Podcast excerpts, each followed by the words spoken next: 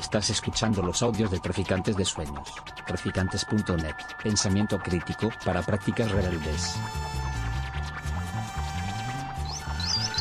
Traficantes de Sueños. Traficantes de Sueños.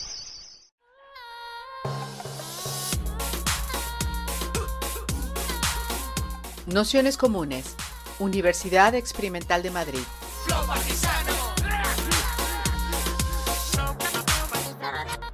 Toda la información en nuestro canal de Telegram Nociones Comunes o en nuestra web traficantes.net barra formación.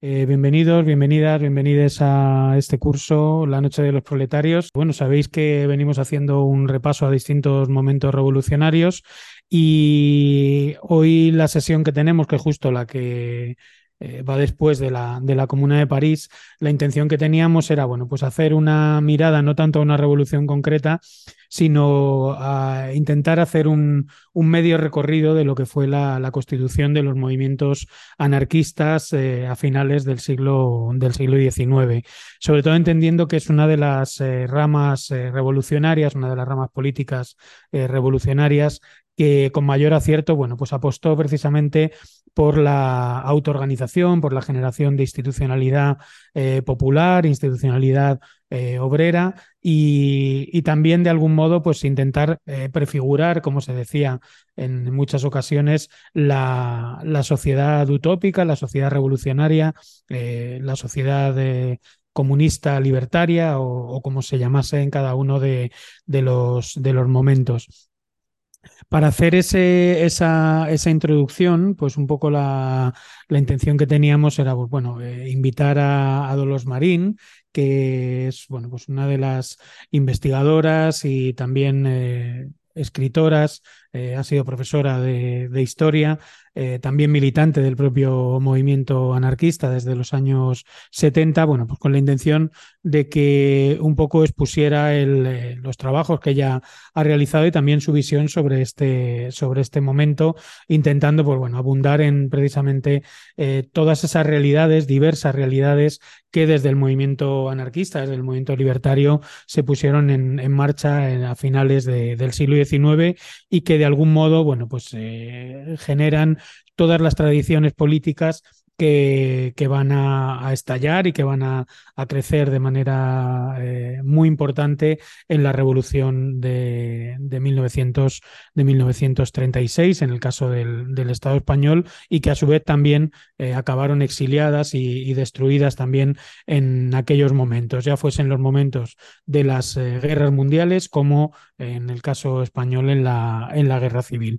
Así que nada más, con esto terminamos la presentación y os paso con eh, Dolos Marín, que bueno, como siempre haremos una introducción y hoy, como ella misma comentaba, como no funciona eh, los eh, auriculares, pues bueno, las preguntas las tendremos que formular por, por el chat para que ella las pueda leer e ir, e ir contestándolas. Así que nada, le paso la palabra a Dolores.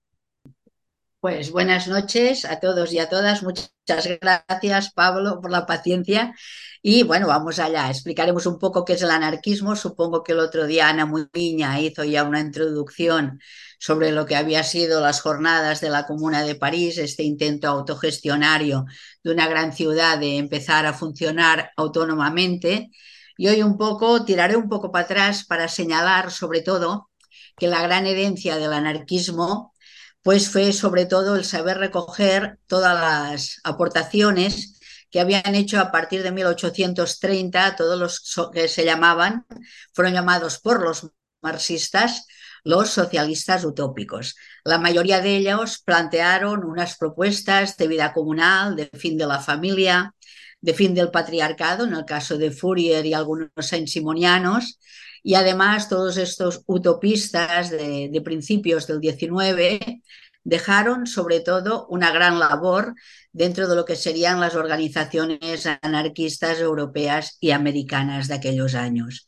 Como digo, la aportación de los utópicos es importante, fue despreciada totalmente por Marx, aunque recogió buena parte de aquellas aportaciones, pero sobre todo Engels eh, pues escribió bastante en la anti-Düring contra los socialistas utópicos.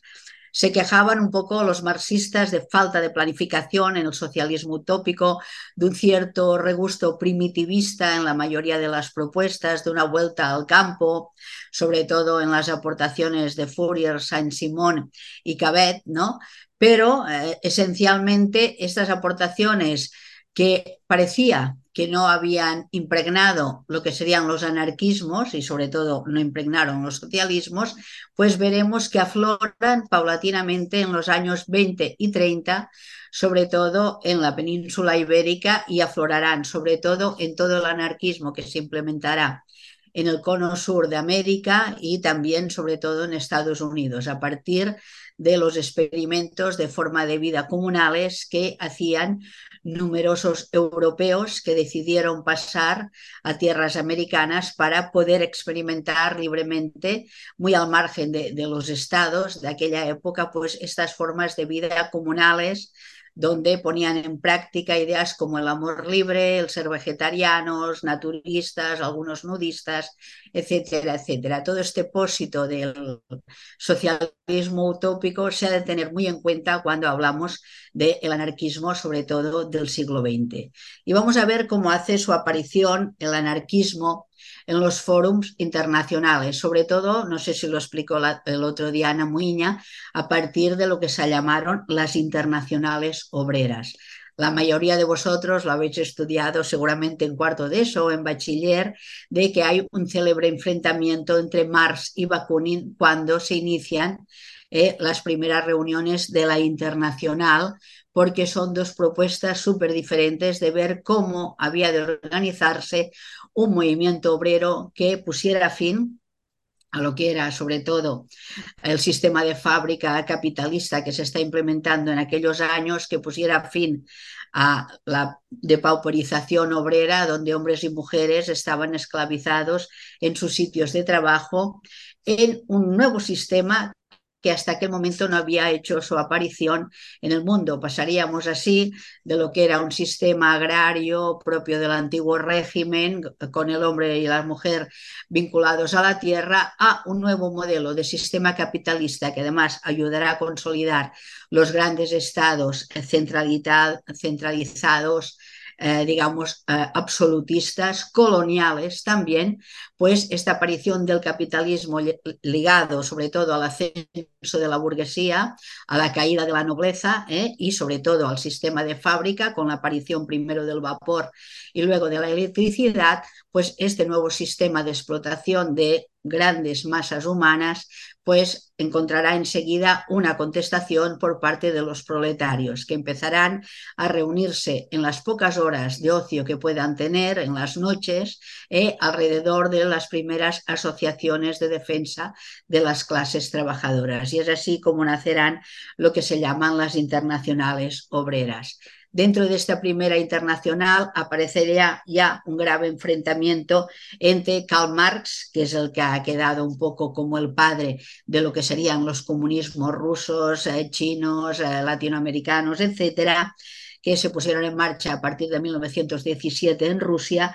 Y del otro lado estará Bakunin, ¿eh? Bakunin, un ruso aristócrata, noble, que está en aquellos años itinerando ya por Europa intentando proclamar su idea de lo que sería el anarquismo. Ambos eh, se enfrentarán terriblemente en esta primera internacional y además Marx había ya tenido un grave enfrentamiento con Proudhon. Proudhon es el padre del mutualismo en lo que sería el anarquismo, sobre todo lo que defenderá Proudhon es la libre asociación, pero también la solidaridad entre las personas. Eh, mm, también eh, Proudhon es muy interesante de investigar, de estudiar. También es un hombre que para mí, como feminista, tiene su lado oscuro, porque en absoluto supo valorar el trabajo de las mujeres y supo valorar la aportación de las mujeres dentro de lo que sería el movimiento revolucionario. Tiene textos un poco abominables como Amor y Matrimonio, etcétera, etcétera, donde eh, las mujeres no quedamos muy bien paradas. Es una de las cosas que comúnmente las anarcofeministas pues le tirarán un poco en cara.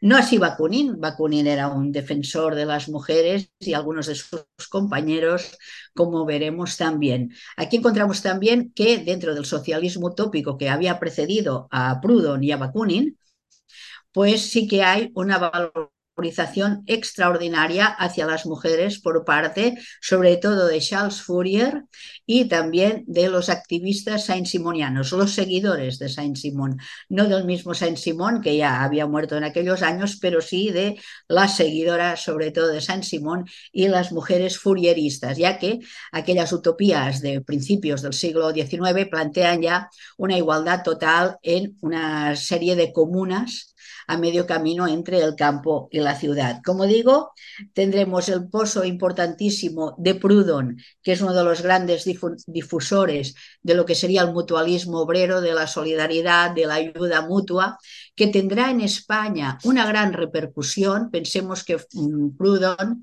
está ligado al federalismo español, a la organización federal, que esto es muy importante, de base federalista de toda la península, incluso en aquellos años se hablaba de las tierras americanas ¿no?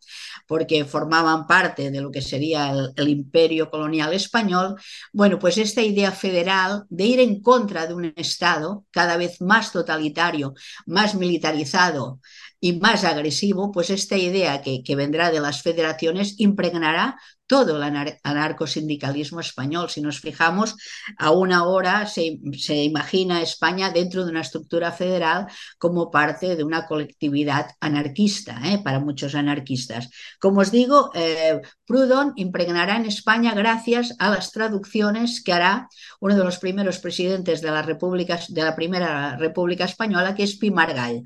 Pi Margall fue un gran traductor y difusor de las ideas anarquistas y mutualistas y federalistas de Proudhon en España. Dicho esto, pasemos un poco a Marx y a Bakunin. Como os digo, eh, Marx ya se había enfrentado a Proudhon eh, y se enfrentará también a Bakunin eh, en la primera internacional. En el Congreso de La se enfrentan Bakunin será expulsado definitivamente de la internacional y es por esto que cuando se hable ya de la segunda internacional ya se dirá explícitamente la internacional socialista, ¿eh?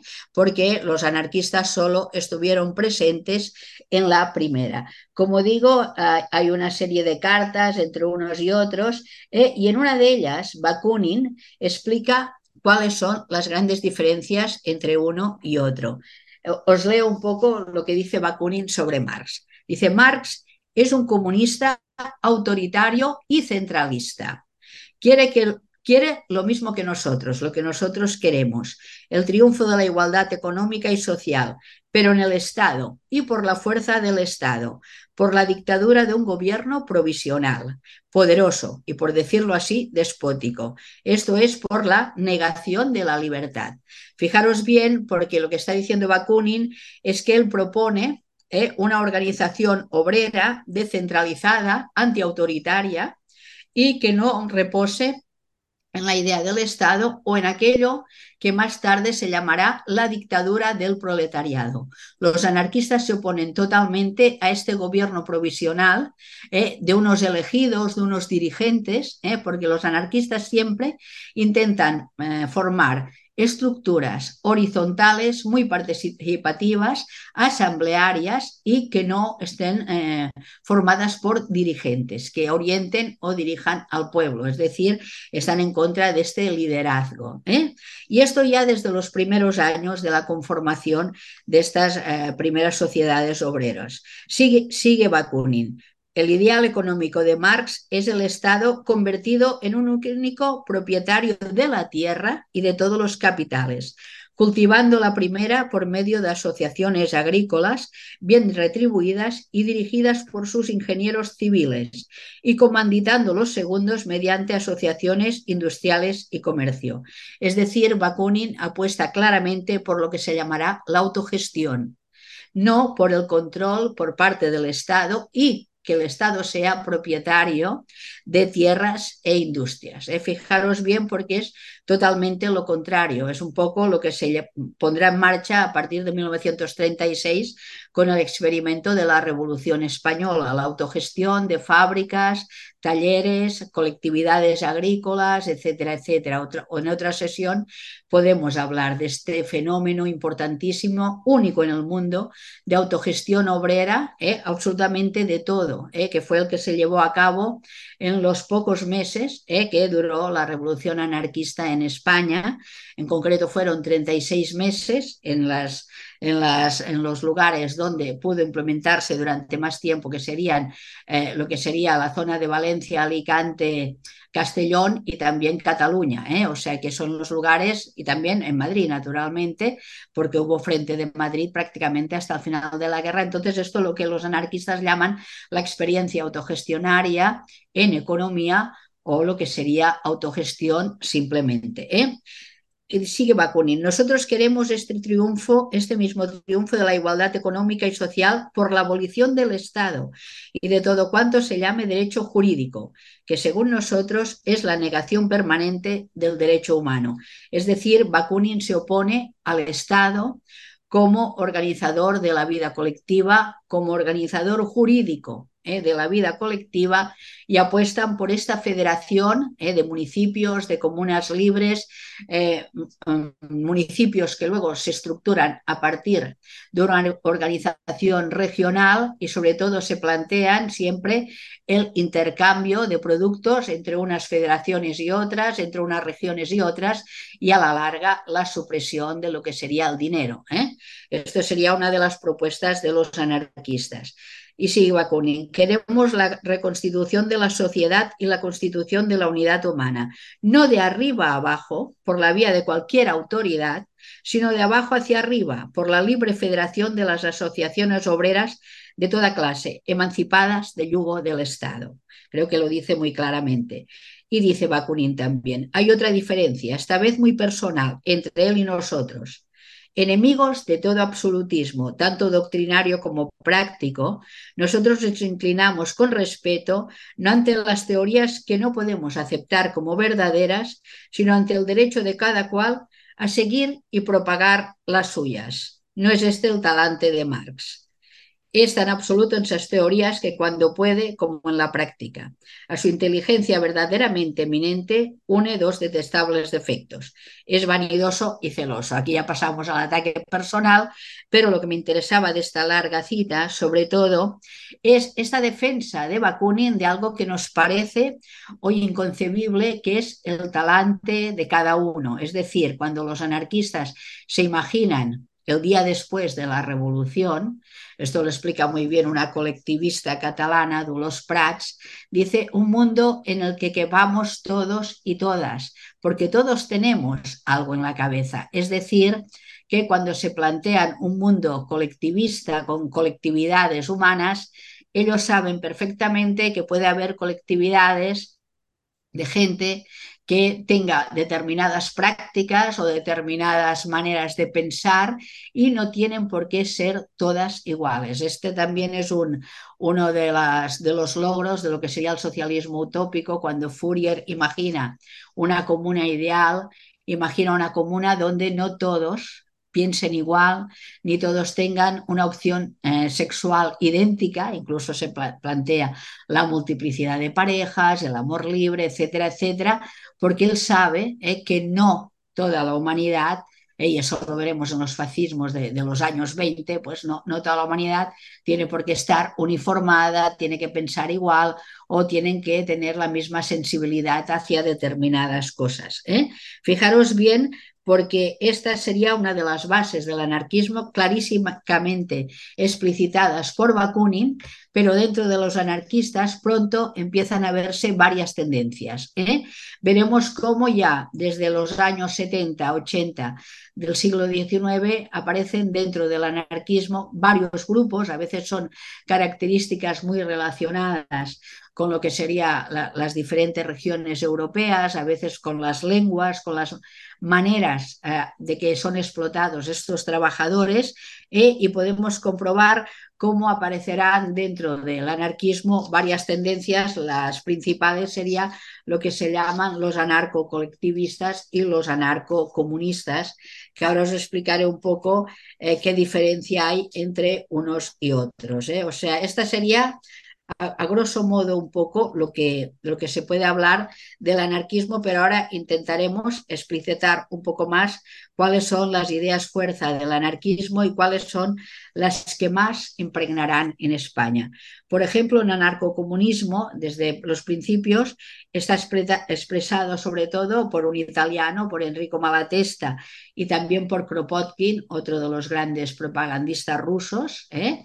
anarquistas. De Kropotkin, sobre todo, aprenderemos un concepto importantísimo que es el del apoyo mutuo, porque lo que os podéis preguntar es qué diferencia hay entre estos anarquistas de los que os estoy hablando yo y lo que hoy se llama el anarco, no sé cómo se llama, capitalismo. ¿eh? Esta gente en Estados Unidos sobre todo, que se, se pues deciden no pagar impuestos, por ejemplo, estar contra el Estado, pero de una manera que no es anarquismo, porque realmente lo que bueno, un poco las diferencias entre anarcocomunismo y anarcosindicalismo, sobre todo será, como os decía, la aportación de Kropotkin en esta idea del apoyo mutuo, esta solidaridad entre personas, entre sociedades y que proviene sobre todo de las observaciones de Kropotkin a partir de sus observaciones geográficas y de las sociedades de los animales. Kropotkin será quizá el autor más leído en España, en Italia, en Portugal, es decir,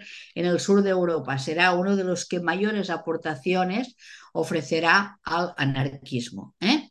Como os digo, es una de las corrientes más radicales, esta del anarcocomunismo, dentro del anarquismo. La mayoría de los hombres y las mujeres anarcocomunistas son partidarios de la acción individual y también de lo que se llamará el grupo de afinidad, que ahora explicaré lo que es. ¿eh? Todos ellos, ¿qué tienen en común?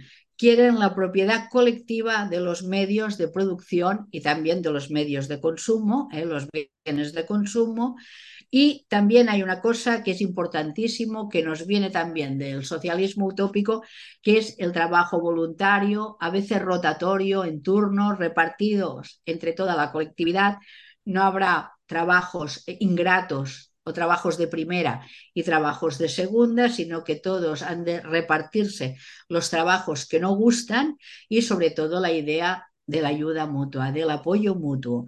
Y en cambio aparecerá otra gran corriente dentro del anarquismo y que además no están excluidas la una de la otra, que será el anarcosindicalismo, que es lo que arraigó sobre todo en España a partir de la formación de la CNT, de la Confederación Nacional de Trabajadores, a partir de 1910, que tendrá una larga trayectoria de lucha incluso antifranquista, silenciada totalmente dentro de la península ibérica, y que conseguirá por primera vez en la jornada de ocho horas en la huelga de la canadiense de Barcelona. Fue un logro de los anarcosindicalistas y a veces este logro ha sido silenciado por los otros sindicatos obreros de este país. ¿Qué es el anarcosindicalismo? Es sobre todo una corriente emanada del sindicalismo organizado. A veces se dice que los anarcosindicalistas españoles copiaron un poco el anarcosindicalismo revolucionario francés. Yo pienso que no, que ya fue una idea totalmente de los grupos españoles de crear eh, este sindicalismo organizado de clase radical que utilizará sobre todo la propaganda y la acción directa como métodos de lucha. ¿eh? Son partidarios de la organización sindical también por oficios o por ramas como medio de acción social y política. Es por esto que en un sindicato podremos ver que están los, la gente de la madera o las, las cosedoras, las modistas, eh, las trabajadoras eh, en casa, o sea, las trabajadoras que, trabajarán por cuenta ajena en las casas de, de, los ricos, digamos así. Habrá el sindicato de la construcción o del metal, que serán de los más radicalizados en toda España. Es decir, que tendremos una organización importantísima sindical. ¿eh? Que tú formaras parte de una organización sindical no excluía que tú pudieras formar parte a la vez de lo que eh, he hablado antes, de lo que era un grupo de afinidad. ¿Qué es un grupo de afinidad? un grupo de hombres y mujeres que se constituye por afinidad, ya sea vecinal, ya sea laboral, ya sea porque quieren editar un periódico o porque quieren representar obras de teatro o porque quieren llevar a cabo una acción como una expropiación bancaria o un atentado personal. Es decir, un grupo afinitario es un grupo más o menos efímero, no sabemos cuánto puede durar, puede durar, ya os digo, desde unas pocas semanas a durar años, depende del proyecto que tengan el grupo afinitario, pero será una organización que en paralelo al sindicato dará una fuerza terrible a lo que es el movimiento obrero eh, de, toda Europa. Eh. O sea, los grupos afinitarios tienen una larga vida, mayoritariamente casi siempre aparecen los libros sobre cuando se habla del anarquismo ilegalista, es decir, aquellos anarquistas que se deciden pues desde falsificar eh, dinero, eh, que tendremos muchísimos en los años de, de Rabachol y los bandidos trágicos franceses, hasta el mismo Lucio Iturbia eh, o, o, Laureano Cerrada, que en el exilio aún están falsificando pagarés o cheques bancarios. Dentro de los ilegalistas estarán los atracadores o expropiadores de bancos. Los anarquistas acostumbrarán a hablar de expropiación bancaria, de recuperación de dinero. ¿Eh?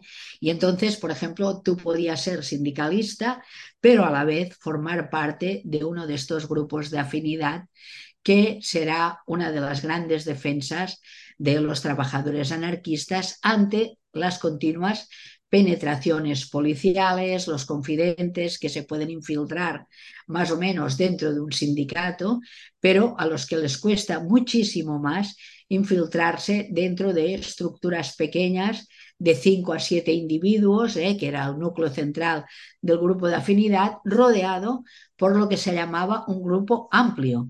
Y en este grupo amplio se encontraban a veces los mismos familiares de los integrantes del grupo, sus hijos, etcétera, etcétera. O sea que era muy difícil para la policía poder penetrar en el seno de estos grupos afinitarios que funcionarán desde casi los mismos años de la penetración de, bueno, desde 1870 prácticamente en España. Aparecerán muchos de estos grupos, dando vida a la ya ilegalizada internacional en España, eh, eh, sobrevivirán durante muchísimos años porque todos estos grupos impulsarán todo lo que se llama la cultura del anarquismo español y sobre todo se reactivarán en zonas donde hay una conflictividad social importante, como son los años del pistolerismo en Barcelona y en otras zonas del Estado español, y en épocas de clandestinidad, que casi siempre la CNT está en la clandestinidad, son, las que, son los que dotarán sobre todo de eh, ideología, de cultura, de imaginario social y de contenido eh, a lo que es el anarcosindicalismo. Como os digo, en España es importante la formación en 1927 de una organización que intentará coordinar todos estos grupos dentro de la península ibérica, es decir, tanto España como Portugal, que se llamará la Federación Anarquista Ibérica, conocida como FAI, y que tendrá una importancia meridiana, digámoslo así, en los años de la Guerra Civil Española. Como os digo, el sindicalismo eh, sería lo que es el sindicato, es una herramienta importante para la clase trabajadora. en principio, Muchos de los anarcosindicalismos no te, bueno, en España, por ejemplo, en la CNT no tenías por qué ser anarquista para formar parte de la CNT, es por eso que dentro de la CNT española encontraremos trotskistas como el grupo cercano a André Unín y todos algunos que formarían los sindicatos de oposición eh, en los años 20 y 30 del siglo pasado. Encontraremos eh, católicos dentro de CNT o cristianos es decir, que se podía pertenecer a la CNT y no ser anarquista, pero sobre todo sí que hay una mayoría importante de anarquistas y sobre todo creo que es por esto que se forma la FAI, para intentar eh, cada vez más dotar de un corpus teórico y práctico a aquel sindicato que cada vez se ve más potente eh, dentro del Estado español. ¿Qué se plantean los anarcosindicalistas? También la propiedad colectiva de los medios de producción, ¿eh? el uso de la huelga general revolucionaria como arma de lucha. Como os digo, la acción directa es esencial dentro del anarcosindicalismo. Son partidarios de la acción directa, ¿eh? por esto es importante ver cómo las huelgas a veces se resuelven a partir de la huelga, pero a veces también por presiones en contra de los patrones, con acciones radicales en la calle, con la ocupación del espacio público por parte de los huelguistas ¿eh? O con acciones como el sabotaje ¿eh? para un poco desactivar el poder de la patronal, eh, que son los patrones, los burgueses, los dueños eh, en aquellos momentos de los medios de producción.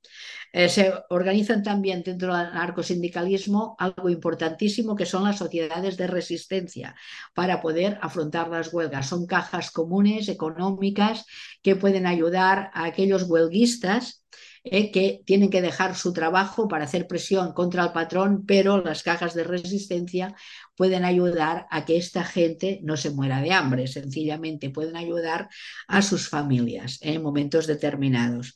Eh, y sobre todo, fijémonos bien, porque los anarquistas españoles, que son los que han pasado a la historia, no estarán solos en, digamos, en toda esta playa de, lucha, sobre todo aparecerá la primera CGT francesa, la, antigua, digamos así, después también el sindicalismo italiano hasta prácticamente la llegada de Mussolini en que desactiva todos estos eh, grupos, también los alemanes que tendrán que huir la mayoría o se refugiarán cuando llegue la, nuestra guerra civil en España, eh, estarán al lado de los españoles y de muchísimos más luchando a favor de la implementación del anarcosindicalismo en la calle y también, lógicamente, en los sindicatos de los Estados Unidos, eh, la W, o sea, el, el sindicato de trabajadores eh, del norte de los Estados Unidos, con, en los años en que está Emma Goldman,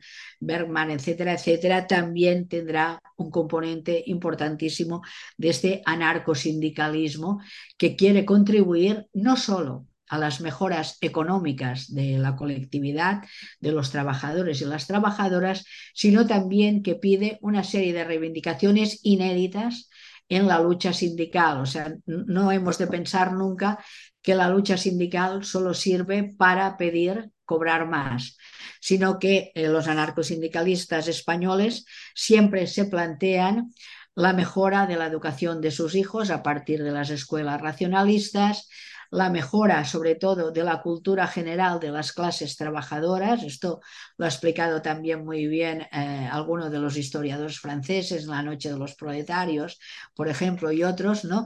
donde se ve clarísimamente que la clase trabajadora quiere tener acceso al conocimiento, acceso sobre todo al conocimiento racionalista y sobre todo las mujeres de las clases trabajadoras quieren, al igual que los hombres, acceder al conocimiento y a que haya una educación absolutamente paritaria entre hombres y mujeres.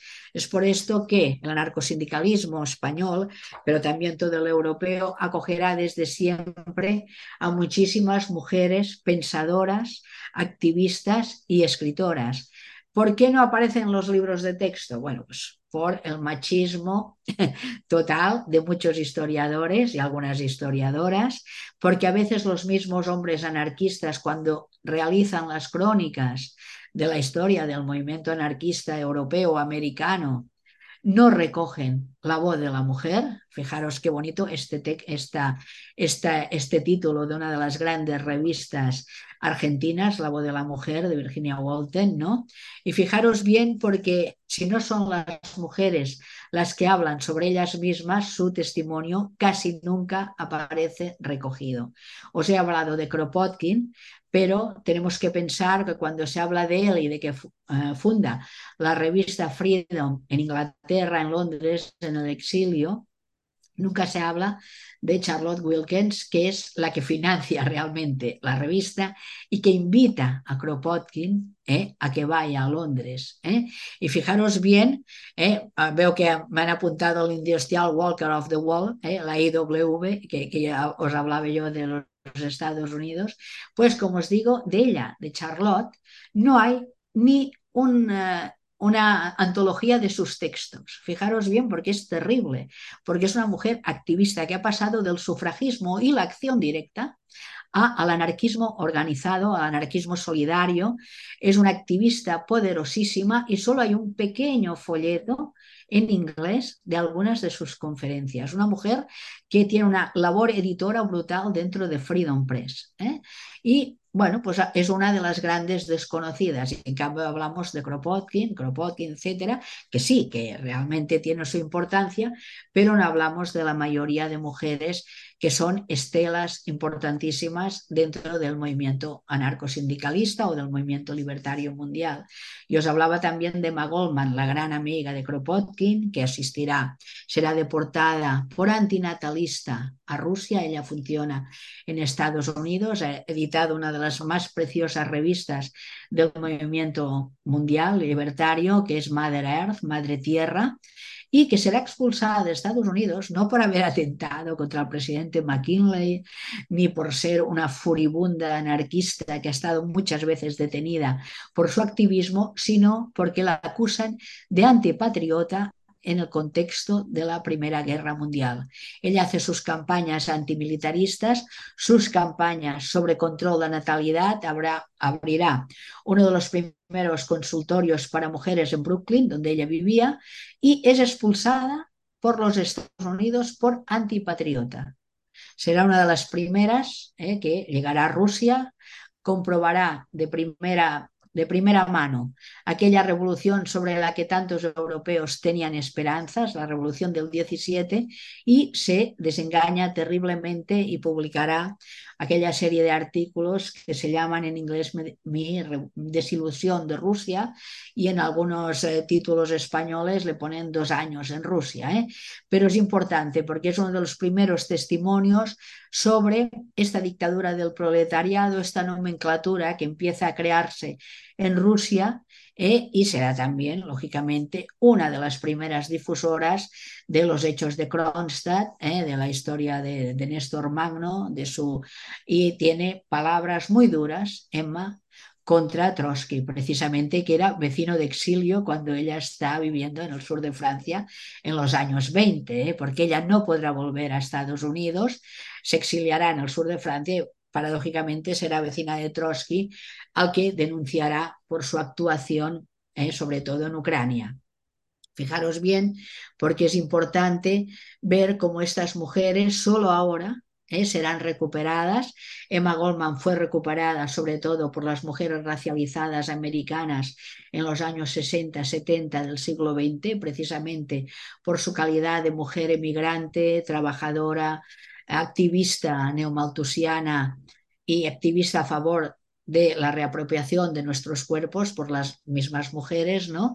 Y será, paradójicamente, como os digo, recuperada por las activistas racializadas de los Estados Unidos y ahora, por suerte, sí que ya está siendo recuperada mayoritariamente por una legión de feministas, historiadoras actuales que estamos disfrutando realmente de sus textos.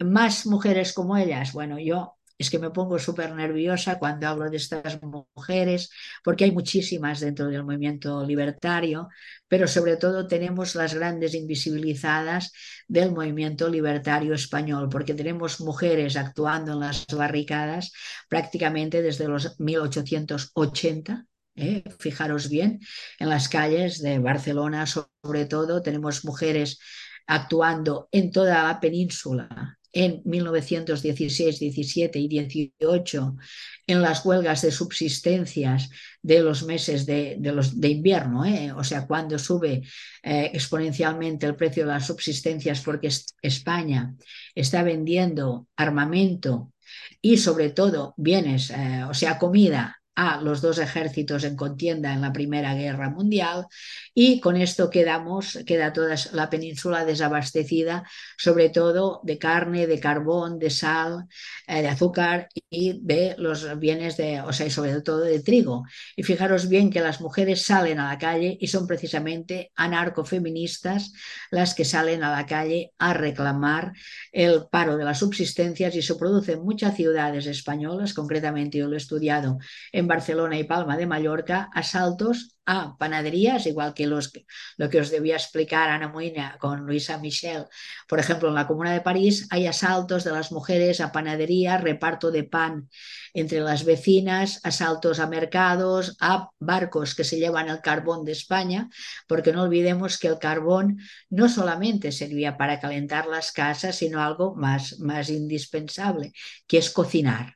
Entonces, cuando estas mujeres se quedan absolutamente sin nada, eh, salen a la calle y además lo que es hermoso es ver cómo las que son detenidas estos días, las que están llevando adelante los mítines, serán anarcofeministas como Roser Dulcet, como Libertad Ródenas, como Lola Ferrer, que además es una de las primeras activistas de lo que sería la lucha por el eh, digamos, eh, que no la echen de su casa, o sea, se consigue eh, armar un fabuloso scratch en enero del 18 delante de la casa de Lola Ferrer y ella puede volver a su casa de la que no podía pagar el alquiler gracias a una revuelta ciudadana organizada por las mismas mujeres. Fijaros bien porque estas mujeres que os digo del 18 están totalmente invisibilizadas, solo Lola Iturbe, que es una de las grandes activistas españolas, consigue a veces evocar, ni que sea por unas líneas, estos perfiles de estas grandes mujeres, porque ella sí, que Lola Iturbe, a la que hemos de reivindicar como editora anarquista de Tierra y Libertad, y gran escritora, que a veces eh, sin firma, pues eh, elaborará casi todo el número de Tierra y Libertad, pues Lola Iturbe, desde el exilio en el 74, sí que se decide hacer un, librito breve pero hermoso sobre muchos de estos perfiles de estas mujeres que hoy podrían estar figurando dentro de la historia del anarcofeminismo europeo.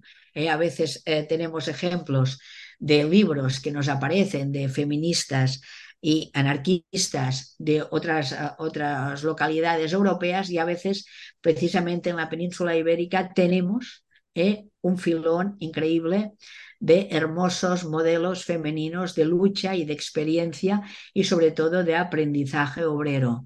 Cuando hablamos de la incorporación de la mujer dentro de esta lucha anarcosindicalista o libertaria global, no podemos dejar en absoluto de pensar en los centenares y centenares de maestros y maestras racionalistas que se organizaron alrededor del anarquismo.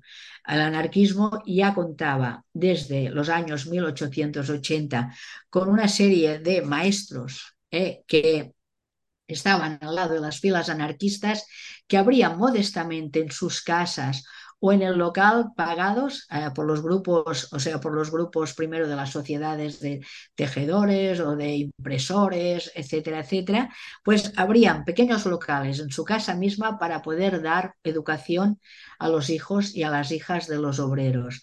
Todo este esfuerzo que va desde los años 70-80 del siglo XIX se concretará en algo importantísimo, que es la idea de Ferrer y Guardia. Ferrer y Guardia abrirá las puertas de su escuela moderna en Barcelona y pronto de la Escuela Moderna de Barcelona que aparece a principios del siglo XX dependerán más de 30 escuelas en toda España, entre ellas la de Sánchez Rosa en Sevilla y muchísimas más. Todos ellos demandan a Ferrer y Guardia algo importantísimo, que son los libros de texto que él está editando para uso de estas escuelas.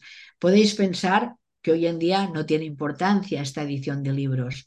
Pues era importantísima porque hasta aquel momento la, Iglesia Católica tenía el monopolio de la enseñanza en España, es decir, todos los libros que se distribuían en todas las escuelas de España, en castellano naturalmente, pues estaban que hablaban de Adán y Eva, del diluvio universal, de una serie de nociones eh, de, de moralina eh, súper antigua de un patriarcado brutal y que hará Ferrer y Guardia encargar a sus amigos anarquistas o traducir libros de pensadores anarquistas para poder ser usados en todas estas escuelas que empiezan a proliferar en toda la península ibérica y además estos libros serán exportados también a todo el cono sur americano. Es decir, que la estela de Ferrer y Guardia es brutal porque llegan a crearse incluso escuelas de Ferrer y Guardia en Nueva York y en, otros, y en otras localidades de los Estados Unidos.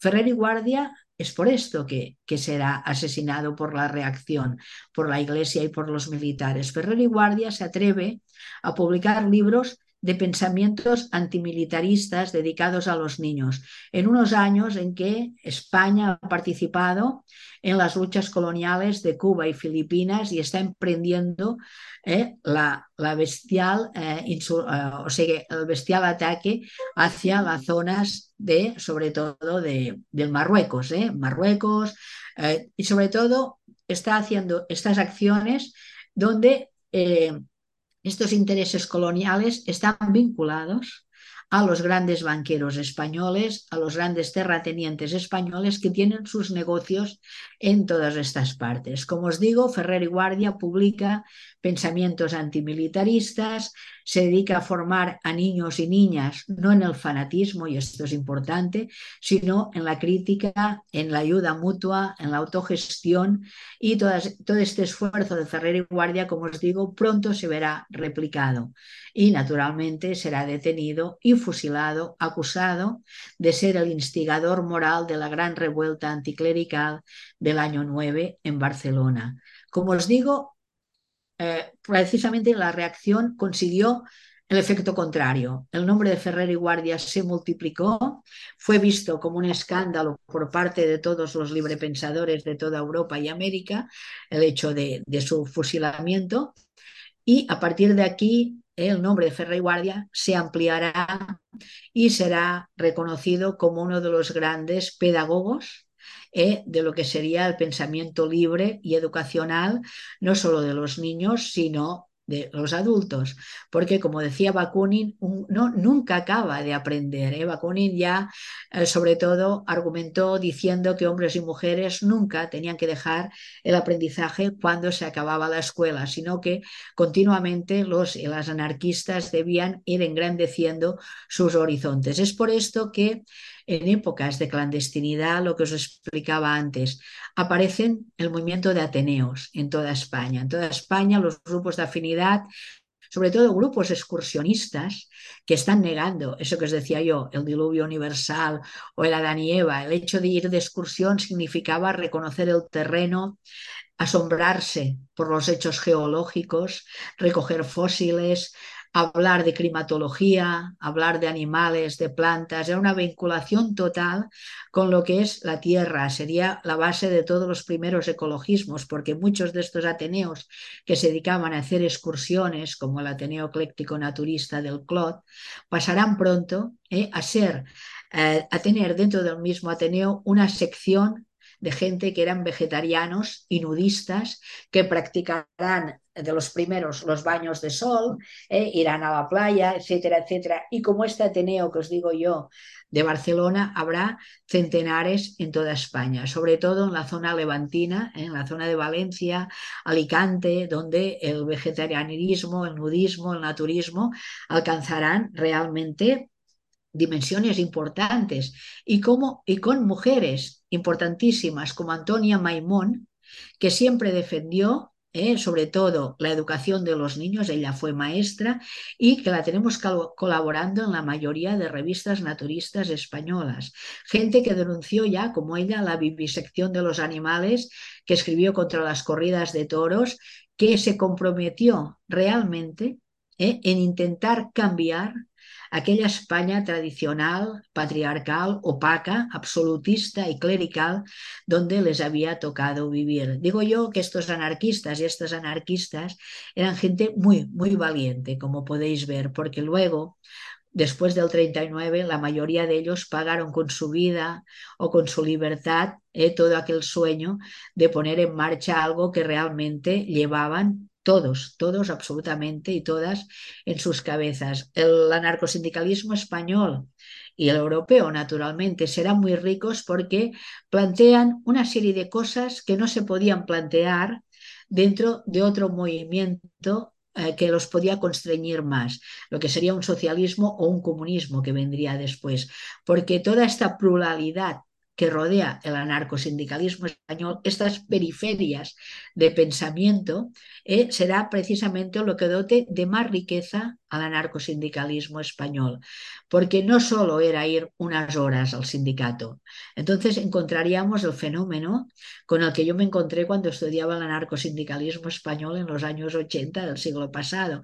Solo aparecían hombres. Yo decía, qué extraño, tienen que aparecer estas mujeres. Estas mujeres, cuando yo he ido a entrevistar a estos abuelos, siempre estaban ellas, siempre estaban sus mujeres sacándome fotos, enseñándome papeles, eh, charlando casi más rato conmigo eh, que yo con, el señor al que iba a entrevistar. Y entonces me di cuenta que lo que dota de la gran fuerza del anarcosindicalismo español son las mujeres, que actúan en todos estos ambientes que rodean el sindicalismo. Tenemos mujeres en todos los ateneos de la península ibérica, tenemos mujeres en todas las escuelas racionalistas, no solo haciendo de maestras, sino ellas llevando a sus hijos a la escuela.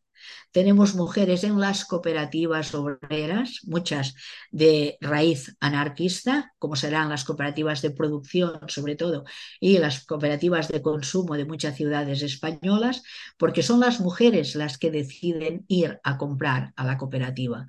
Encontraremos mujeres eh, organizando todo lo que es el ocio obrero, organizando las comidas en las excursiones, organizando las mismas salidas educacionales de toda esta gente, organizando los mítines, hablando en la palestra. Es dentro del anarquismo el único sitio donde he encontrado yo mujeres que actuaran a cara descubierta ¿eh? y que se atrevieran a subir a un escenario a hablar libremente. No solo Guillermina Rojas en Madrid, ¿eh? que le cantaban aquello de Guillermina, Guillermina, no vayas al comité, que esto son cosas de hombres y no cosas de mujer, pues no solo Guillermina Rojas y todas sus compañeras, sino en los años 80 en Barcelona, la misma Teresa Claramunt, ¿eh? que es capaz de fundar ya en aquellos años un sindicato específico de mujeres, porque como muy bien explicará ella, dice, yo soy pues la esclava del esclavo, es decir, que ella ve como sindicalista, como mujer que está dentro de los grupos, porque forma dos o tres grupos, uno de ellos anticlerical, que se llama Monti Donetti, luego estará dentro del grupo que editará varias revistas en Sabadell, Los Desheredados, El Productor, etcétera, y además estará dentro de una cooperativa escolar junto con su gran amiga Julia Aymá, también de, Barcelona, pues eh, Teresa Claramunt organizará con sus amigas eh, la primera agrupación específica feminista, eh, femenina, que es la Autónoma de Mujeres. Esta estela pionera dentro de lo que es el sindicalismo específico solo de mujeres en Barcelona, ay, perdón, en España, se replicará también en los años 20 en algunos lugares de Barcelona con grupos feministas, solo compuestos por mujeres al entorno de Libertad Ródenas y sus amigas, y volverá con una fuerza increíble cuando en Madrid Lucía Sánchez Saornil y Amparo Poc y Mercedes Coma Posada formarán un grupo precioso que es Mujeres Libres, del que por suerte ahora ya podemos ver en internet, pues está colgada toda la revista, pero lo que necesitamos realmente es poder investigar todo el entorno precioso y magnífico de mujeres libres que intentan en 1936, en aquel momento de revolución, de cambio social donde parecía que se tocara con los dedos la revolución, eh, pues acabar también con el patriarcado, porque las anarquistas, a diferencia de otras mujeres que están en otras organizaciones obreras, no quieren esperar al día después de la revolución para poner en marcha su propia revolución. Las anarquistas siempre pidieron lo mismo que sus compañeros, la instrucción libre de hombres y mujeres, pero además las anarquistas, desde Emma Goldman, Margaret Sanger y sus amigas, siempre han pedido el control del propio cuerpo y del producto de nuestros cuerpos. Esta sería una de las grandes diferencias. Emma Goldman lo pagó caro, se discutió, sobre todo con Kropotkin varias veces, se discutió con Max Netlau, se discutió con Bergman, precisamente porque ellos decían que esto eran cuestiones sexuales bueno, eh, son cuestiones que a las mujeres importan muchísimo. el control de la propia natalidad es algo esencial dentro del planteamiento de una nueva sociedad. Y son cosas que realmente han de quedar explicitadas desde antes de la puesta en marcha de la revolución, porque si no, las cuestiones eh, feministas o femeninas siempre quedan para la mañana siguiente de la revolución, ¿no? Entonces, es importante porque vemos que cuando las mujeres comprenden que ellas pueden actuar dentro de, este movimiento libertario en todas partes, realmente se implican mucho. Y vemos además una coincidencia importante, que es que la acción eh, que habían llevado a cabo las primeras mujeres en grupos específicos era también la acción directa. Sobre todo las sufragistas americanas y las sufragistas inglesas pondrán en marcha muchos planteamientos de guerrilla urbana, de asalto a grandes almacenes, de apedreamiento de instituciones importantes, pues serán las mismas tácticas que utilizarán las mujeres en la huelga del 18, por ejemplo, en Barcelona. ¿eh? Y serán las mismas tácticas que utilizarán muchísimos anarquistas insurreccionales casi desde siempre. Hay una cosa importante y es, sobre todo, que a veces una misma persona puede formar parte de un grupo insurreccional y más tarde de un grupo pacifista, ¿eh? porque la libertad de pensamiento dentro del anarcosindicalismo o dentro del anarquismo es importantísima.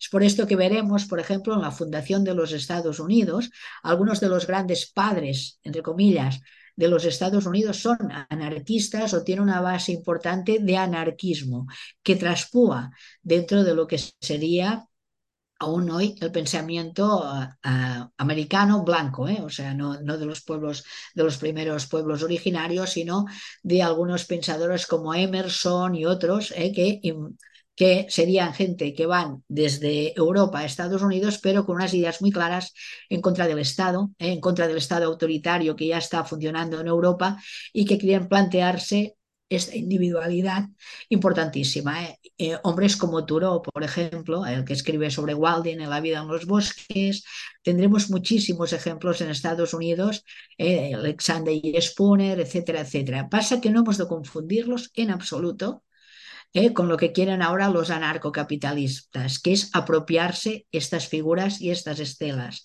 porque lo, tienen, lo que tienen en común todos estos primeros pensadores americanos terriblemente individualistas es también la cuestión de la solidaridad, del apoyo mutuo, que es la gran diferencia entre lo que son los anarquismos eh, antiguos y actuales y estos nuevos movimientos antiestatistas muy cercanos a Trump y, y, a algunas sectas también mormonas, etcétera, etcétera.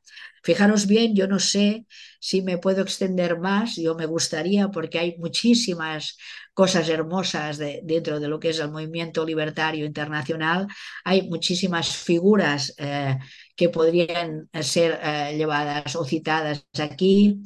Eh, recomendaros muchas lecturas porque hay cosas que nos pueden sorprender desde el siglo XXI, sobre todo.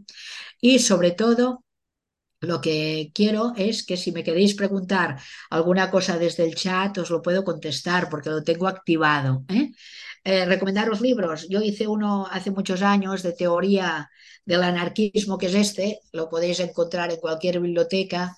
Se llama Anarquismo, una introducción y yo pienso que lo que aporto es un poco de síntesis de la mayoría de estas ideas, pero además he elaborado una línea de tiempo, ¿eh? como las que tenemos en enseñanza media o en algunos manuales de, de bachiller, los profesores, donde tú puedas ir ubicando y ver realmente qué pasaba en aquellos años. Hay muchísimos libros de teoría eh, sobre anarquismo, pero pienso que es interesante a veces releer, releer los clásicos, eh, porque nunca está mal, es bonito, y vemos un poco qué pasaba en aquellos años.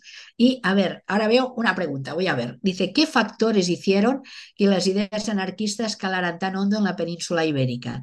¿Qué ideas y proyectos específicos aportó Mujeres Libres para la emancipación de la mujer? Ah, ¿Cómo es posible que Federica Monseña acabara formando parte de un gobierno republicano? Bueno, me habéis dado en todas. ¿eh? Esto sería cuestión casi de tres horas de contestación. La primera, las, las ideas anarquistas calan tan hondo precisamente porque estamos en un estado donde eh, el poder de los Borbones y el poder de los terratenientes y de los empresarios era inmenso, era un estado tan absolutamente egoísta que impidió que hubieran, hubieran grandes campañas de enseñanza pública como habían estado haciendo en Inglaterra y en Francia, que no hubieran eh, movimientos de resorte o de intercambio entre obreros y patronos, o sea, el capitalismo fue tan salvaje y la explotación de los obreros del campo era tan salvaje que eh, todos, eh, hombres y mujeres, optaron por eh, llevar adelante planteamientos siempre en clandestinidad muy radicalizados. Sobre todo la idea que os hablaba antes de la idea federalista. Nuestros problemas en Cataluña, que era una región industrializada importantísima, junto con también Euskadi, no tenían nada que ver con los problemas que atenazaban a los jornaleros andaluces. Pero tanto los jornaleros andaluces como los obreros catalanes coincidieron en usar las ideas anarquistas eh, dentro de sus propias federaciones y crear un movimiento importante de solidaridad de toda la península para intentar implementar estas soluciones sociales que plantearon los teóricos anarquistas. ¿eh? Un poco qué ideas y proyectos aportó Mujeres Libres. Bueno, muchísimas. Es una pena que Mujeres Libres haya quedado oscurecida precisamente por la acción de la Revolución Española y la Guerra Civil, porque Mujeres Libres se forma justamente antes del golpe de Estado de los fascistas en contra de la República y entonces ya había nacido, digamos, un grupo feminista español. Entonces, claro, la urgencia del esfuerzo de la guerra hizo que ellas tuvieran que abocarse a, ser o a formar parte de un esfuerzo propagandístico dentro del movimiento libertario y no olvidemos dentro del espectro republicano español. ¿Qué hacen ellas? Sobre todo la formación de cuadros de enfermeras ¿eh? y de maestras, porque hemos de pensar que antes el monopolio de las enfermerías, las maestras, el cuidado de gente en las cárceles o en instituciones cerradas, manicomios, inclusas, etcétera, lo tenían las monjas. Cuando las monjas pasan a la zona de, de, los franquistas, digamos así, toda la retaguardia republicana queda desabastecida de maestras y sobre todo de enfermeras o de cuidadoras. Entonces, Mujeres Libres formará rápidamente cuadros ¿eh? y los formará bien, o sea, los formará con nivel científico, ¿eh? de enfermeras, ¿eh? pero formará también conductoras de autobuses en Madrid y Barcelona, formará radicalmente, específicamente muchísimas mujeres, ¿por qué? Porque se logran incautar antiguas instituciones que dependían de los estados o del estado o de, digamos, de, de los ayuntamientos y en estas instituciones se instalan mujeres libres y instalan allí todos sus sistemas de formación de mujeres. ¿Qué más hará Mujeres Libres? Sobre todo poner en marcha una revista impresionante, poner en marcha muchísimas guarderías, eh, se cuidan de ayudar a los niños que van veniendo refugiados de otras zonas donde ya han, llegado los fascistas en España y se recogen a niños y se intenta que estos niños, como dice muy bien la revista, estén lo más alejados posible de la zona de bombas y de la zona de, digamos, de, de guerra, ¿no? Pondrán en marcha los famosos liberatorios de la prostitución, que son un intento de casas de asilo para las mujeres que habían caído en las redes de prostitución y sobre las que pasaba sobre todo la idea del proxeneta, pues poderlas poner a salvo a ellas y a sus hijos e intentar que tuvieran otras expectativas que no fuera la prostitución para poder ganarse la vida. Veremos que estos anuncios de los liberatorios de prostitución no solo aparecen en la revista Mujeres Libres, sino en muchísimas eh, revistas del movimiento libertario en los años de la guerra civil. La pregunta de cómo es posible que Federica acabara formando parte de un gobierno republicano. Yo hice un libro sobre esto, precisamente lo titulé con un oxímoron que se llamaba Ministros anarquistas. ¿no? Yo me pregunté cómo es posible que Federica, que quiere acabar con un Estado, forme parte también de la institución del Estado y junto con ella alguien como Joan García Oliver, eh, compañero, amigo íntimo de Durruti de Ascaso, que formaba los solidarios, como García Oliver se presta a esto, como Joan Peiró, que fue ministro de Industria, se presta a esto, como eh, dos compañeros más aún fueron ministros anarquistas, ¿eh? pues esto forma parte de la estrategia de Largo Caballero, ¿eh? cuando crea uno de los primeros gobiernos, de intentar co colaborar con los anarquistas porque sabe que necesita de los anarquistas porque son los primeros que se han ido voluntarios al frente, sabe que de los anarquistas depende en Cataluña la fabricación de armas destinadas a lo que es toda la retaguardia, republicana, pensar que todas las armas están del lado de Franco y de los ejércitos africanistas y la España republicana necesita armas y necesita gente que sepa hacer estas armas.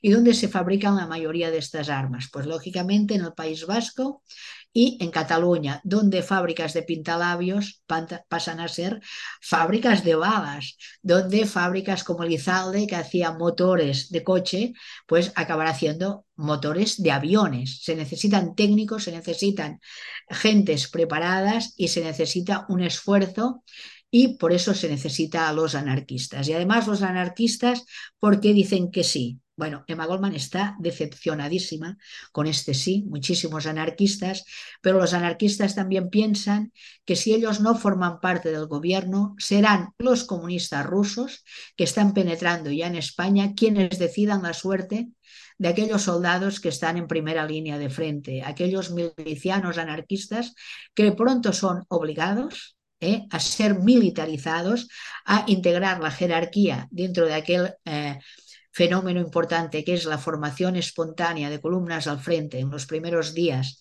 de, la respuesta ¿eh? de, los republicanos contra Franco y los anarquistas piensan que nadie tiene por qué decidir con ellos. Es una pregunta abierta aún el por qué los anarquistas formaron parte de aquello, pero es interesante ver lo que ellos publican, que yo reproducí en mi libro, sobre la obra que ellos llevan a cabo cuando están en el gobierno. Por ejemplo, Federica posibilita en Cataluña la primera ley del aborto en España. Es un gran avance para las mujeres. Y crea, la, o sea, crea esta ley del aborto un hombre jovencísimo, el doctor Félix Martí Báñez, que tiene 23 o 24 años, que forma parte de los cuadros de la CNT, que forma parte también de un movimiento de médicos altruistas que visitan gratuitamente en sus casas y de una especie de cooperativa de médicos a todos los trabajadores. Y, por ejemplo, pues Federica posibilitará, y ella estaba en contra además, ¿eh? el aborto en España. García Oliver dará la mayoría de edad eh, digamos, jurídica a las mujeres, porque no la teníamos, la igualdad jurídica en España. Eh, García Oliver intentará acabar con los antecedentes penales de toda la población de España. Esto es muy bonito. O sea que realmente ponen en marcha una serie de, iniciativas que quizá desde la Comuna de París no se habían puesto eh, sobre el tapete y sobre todo Peiró. Peiró, como ministro de Industria, impulsará las colectivizaciones, todo y que el gobierno central de Madrid se niega a enviar dinero, a, a, dar poder a los anarquistas que sabe que en Cataluña están controlando la situación, pues Peiro pondrá muchísimo eh, de su mano para poder hacer armas y enviarlas al frente. Eh, dice, ¿dónde se encuentra esto de la Dolors Prats?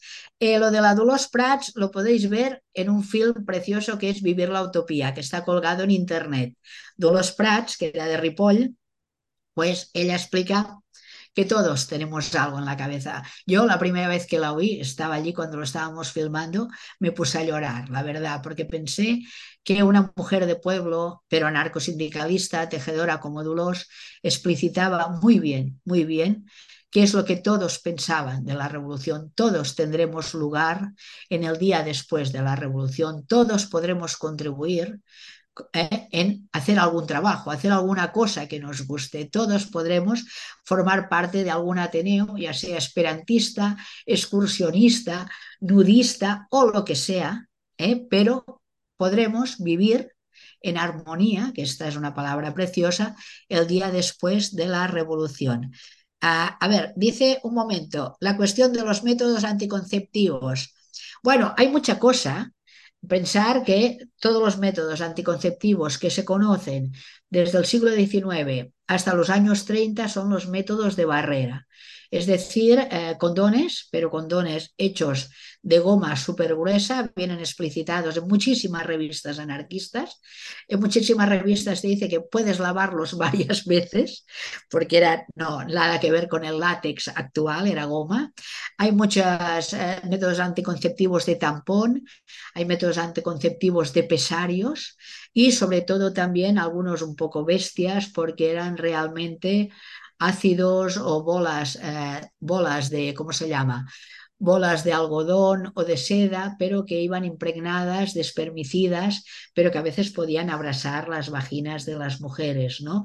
O que podían acabar con las floras vaginales, pero son los únicos que se conocen, sobre todo eh, desde finales del siglo XIX, que ponen en marcha sobre todo los neomalthusianos franceses, pero que pronto llegan aquí gracias a Ferrer y Guardia, que este podía ser también uno de los motivos por el que fue asesinado. Porque Ferrer y Guardia se reunían en su casa, los de la Liga Neomalthusiana Francesa, Paul Robin y sus amigos, y tanto él como Mateo Morral eran eh, distribuidores en Barcelona de pesarios, de cremas espermicidas y de métodos anticonceptivos. Será precisamente la revista, no, la revista Estudios de Valencia que publique por primera vez en España en los años 30 en qué consiste el método Ojino. ¿eh? O sea, fijaros la, digamos, eh, la vanguardia de todos estos grupos neomaltusianos. La mayoría de estos grupos hacen propaganda, aparecerá el más importante Salud y Fuerza en Barcelona a principios del siglo XX, pero hemos de pensar que muchas revistas anarquistas pueden complementar sus pocas ventas a veces a partir de la venta eh, de métodos anticonceptivos que circulaban, fijaros bien, en un mundo de hombres porque eran hombres los que compran las revistas, pero luego esto llegaba a los hogares obreros.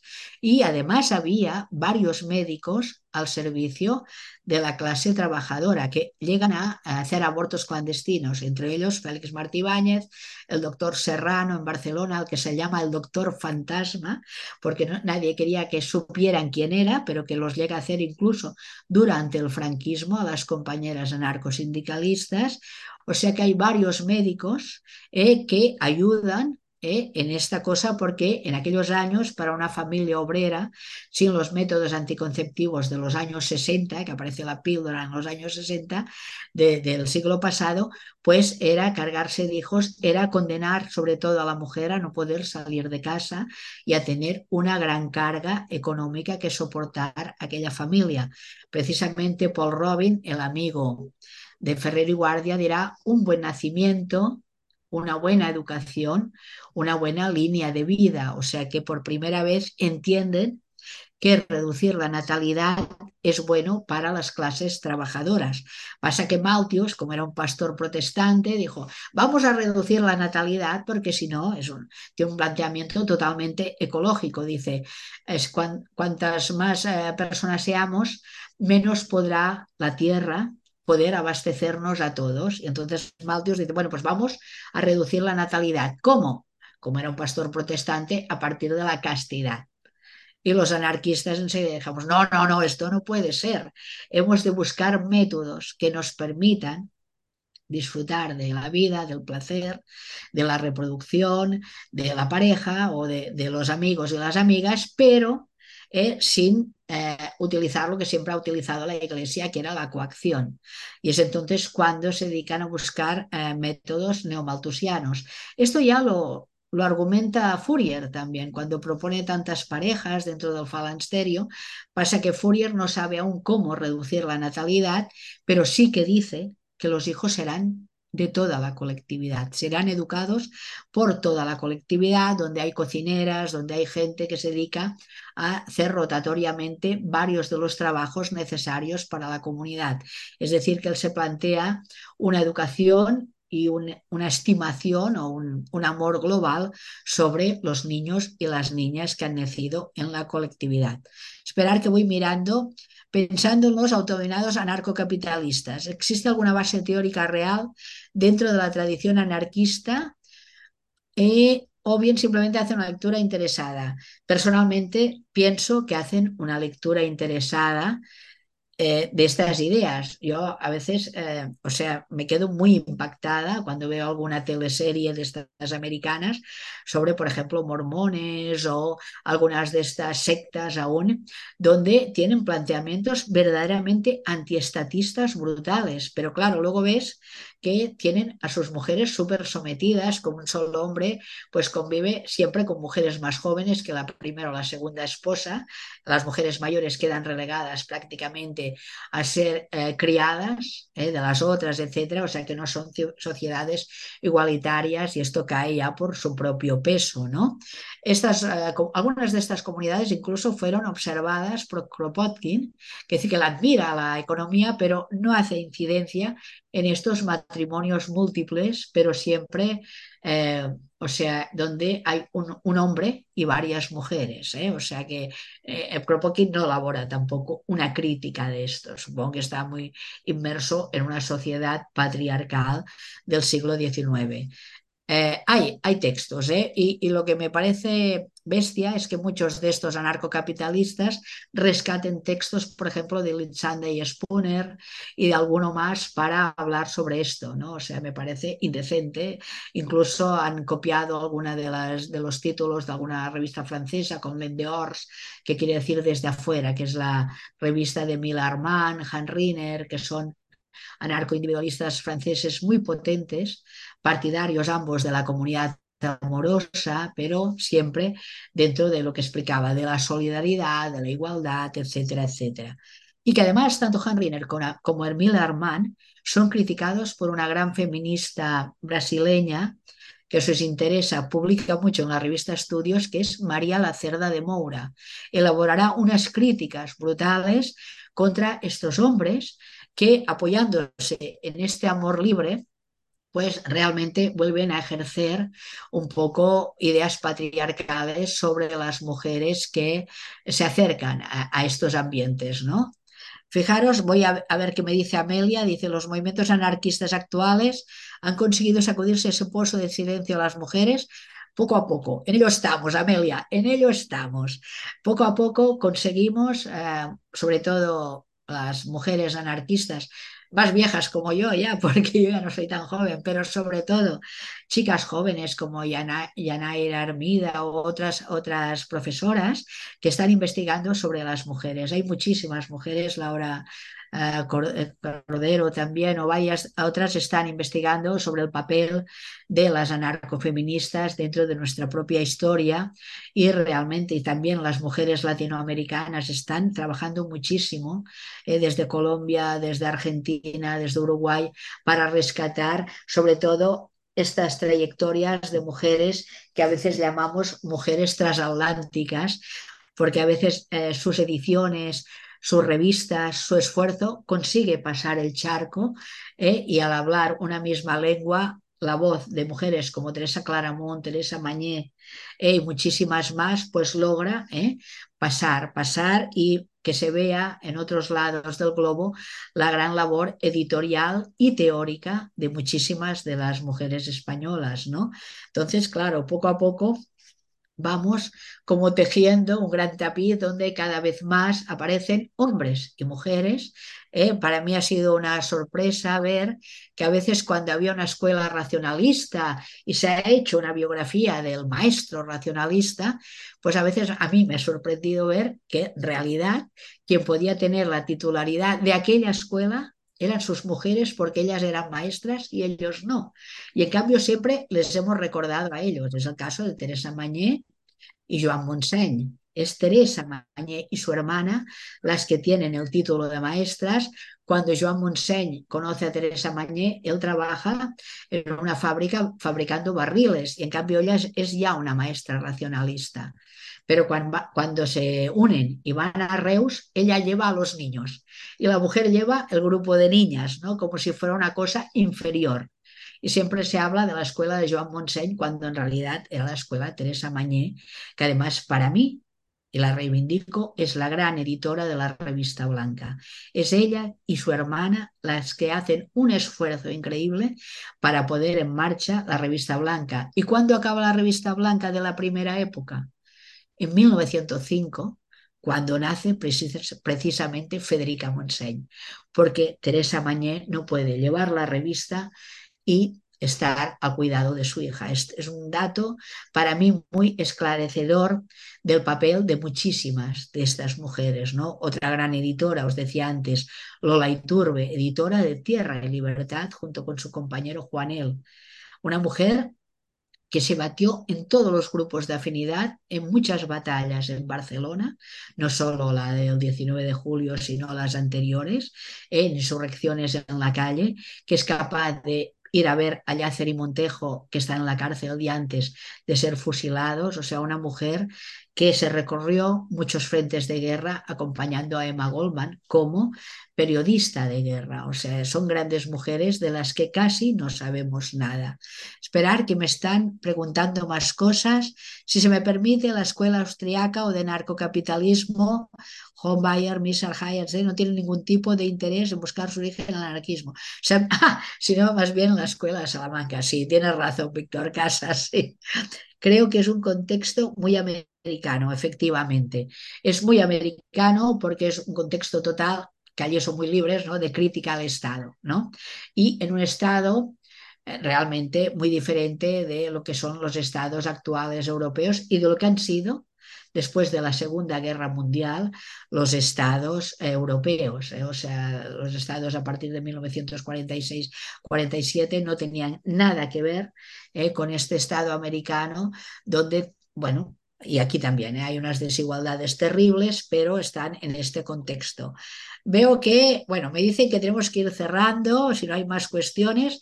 Bueno, estoy aquí para lo que queráis, ya lo sabéis, compis, a ver si pronto, que haga mejor tiempo, vuelvo a, bueno, vengo por Madrid y nos podemos ver en directo. Y bueno, estoy a vuestra disposición, ya sabéis, ¿eh? Eh, me hubiera gustado, sobre todo, extenderme más porque realmente la experiencia de los libertarios españoles y los europeos también o americanos y sobre todo latinoamericanos es excepcional. Poco a poco estamos aprendiendo muchísimo de escritores y escritoras o investigadores compañeros. Otra cosa importante es decir que la mayoría de gente que investigamos todo esto eh, no pertenecemos al ámbito universitario, a veces hemos podido tener la suerte de ir a la universidad, pero sobre todo yo entiendo que repescar aún la historia del anarcosindicalismo, del anarquismo en general, es aún una cuestión pura y dura de militancia social, feminista y sobre todo política. Así que, bueno, muchas gracias a todos y a todas y hasta muy pronto. Gracias.